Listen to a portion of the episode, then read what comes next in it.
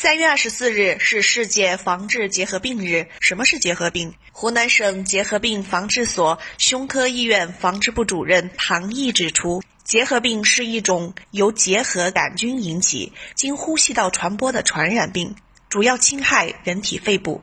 传播的途径是排菌的肺结核患者通过大声说话、咳嗽或打喷嚏排出的飞沫被周围的人吸入，从而感染。结核病患者有什么症状？唐毅指出，结核病患者会出现咳嗽、咳痰等症状，还会伴有痰中带血、低烧、夜间出汗、午后发热、胸痛、疲乏无力、体重减轻、呼吸困难等症状。如果这些症状持续两周以上，应该高度怀疑得了结核病，要及时到定点医院就诊。唐毅指出，学校和学生是结核病防控的重点场所和重要人群。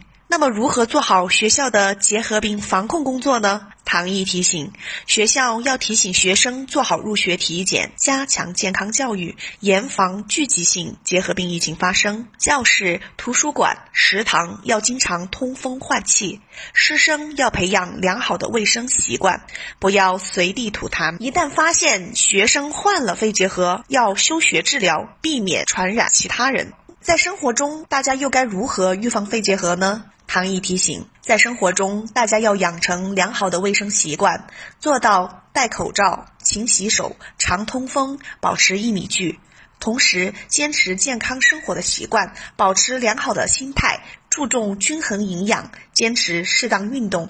新华社记者帅才长沙报道。